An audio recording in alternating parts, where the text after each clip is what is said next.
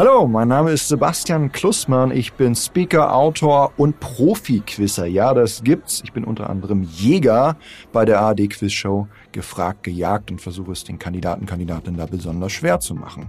Ich reise unglaublich gern, unter anderem auch nach Japan, habe etwas Japanisch gelernt und einer meiner besten Kumpels ist Japaner, Takifumi Ono.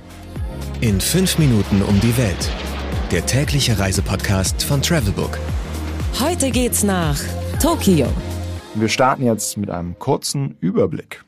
Entweder oder.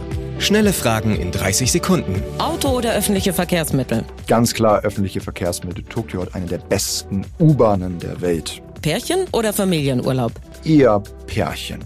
Entspannung oder Abenteuer? Tokio ist eindeutig ein Abenteuer. Entspannung findet man in der Stadt kaum, außer man sucht sich so ein Onsen, heißes Bad, aber dann eher außerhalb Tokios. Kultur oder Party? Schon eher Kultur. Tokio hat dahingehend viel zu bieten, aber natürlich auch gute Party-Districts. Und wenn man auf Karaoke steht, dann hat man da alle Möglichkeiten, sich zu entfalten. Teuer oder günstig? Tokio ist leider sehr teuer.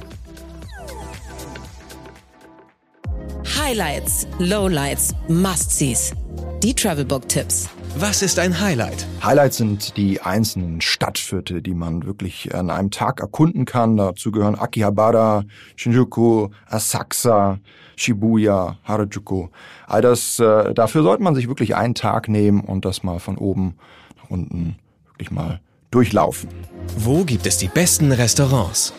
Hier Shibuya, Ginza, und äh, der alte Tsukuchi-Markt. Das ist der Fischmarkt, den gibt es so nicht mehr, aber viele Restaurants haben sich dort gehalten und wenn man Sushi mag und Fisch mag, dann muss man unbedingt dorthin. Was ist total überschätzt? Überschätzt ist Fugu. Fugu ist Kugelfisch. Ich wollte es unbedingt essen, weil ich alles einmal essen möchte, aber es schmeckt tatsächlich nach nichts. Man kann sich einbilden, dass einem ein bisschen die Luft knapper wird, dann wird es vielleicht noch zum, zu einem Highlight, aber ansonsten bitte davon nicht viel erwarten. Wenn man so wie ich alles ausprobieren möchte, macht's, aber schmecken tut's wirklich nicht. Was man unbedingt tun sollte.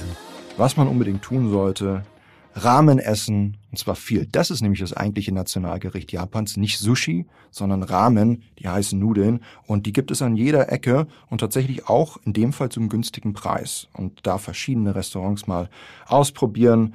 Ansonsten empfehle ich auch mal die verschiedenen Automaten in Japan. Wirklich an jeder Ecke gibt es einen Automaten mit von heißer Haifleischsuppe bis tatsächlich, äh, dann sollte man selbst überlegen. Aber getragene Unterwäsche gibt es da übrigens auch. Mein persönlicher Geheimtipp. Mein persönlicher Geheimtipp ist ins Sumo-Viertel Tokios zu gehen und dort mal Chankonabe zu bestellen. Das ist nämlich die Leibspeise aller Sumotoris. Dadurch äh, gewinnt man Gewicht. Geld, Sicherheit, Anreise. Die wichtigsten Service-Tipps für euch. Was macht man am besten, wenn es regnet? Tokio hat wunderbare Museen, darunter das Nationalmuseum. Das muss man gesehen haben. Ansonsten nochmal Akihabara ist so der Nerd District. Gibt zehn Stockwerke große Elektroläden dort und Eulencafés. Äh, wenn man da keine ethische Probleme mit hat, kann man Eulen streicheln. Also Akihabara hat, hat tatsächlich viel Besonderes, was man hier nicht sehen kann. Mmh, Weltspeisen. Ja, also Japan ist ja bekannt für Sushi, das kann man da besonders gut essen, aber nicht nur Sushi, wie gesagt, Ramen, die Nudelsuppe, Udon, dicke Nudeln. Ansonsten Natto kann man mal ausprobieren, so fermentierte Bohnen, die sind gar nicht so schlimm, wie sie aussehen und was ihnen nachgesagt wird. Ich fand äh, sie besonders lecker. Ansonsten einfach mal alles probieren von Oktopusbällchen, äh, Japan hat die reichhaltigste Küche, die ich kenne. Blitzkurs Sprache. Ja, wichtig ist in Japan tatsächlich Arigato oder Arigato gozaimasu oder ganz besonders höflich Domo Arigato gozaimasu. Das äh, Bedanken ist wichtig. Die japanische Kultur legt viel Wert auf Höflichkeit und ansonsten Konnichiwa. Das kennt man und kann man auch gut nutzen. Do's and Don'ts. Ja, Höflichkeit gehört zu den Do's, sich etwas verbeugen, eben auch immer Danke sagen, äh, aufpassen. Äh, ja, äh, Tokio ist eine sehr, sehr saubere Stadt. Und es gibt zwar komischerweise wenig ähm, öffentliche Mülleimer, aber da muss man immer den Müll mit sich führen. Also das sieht der Japaner, Japanerin sehr, sehr ungern.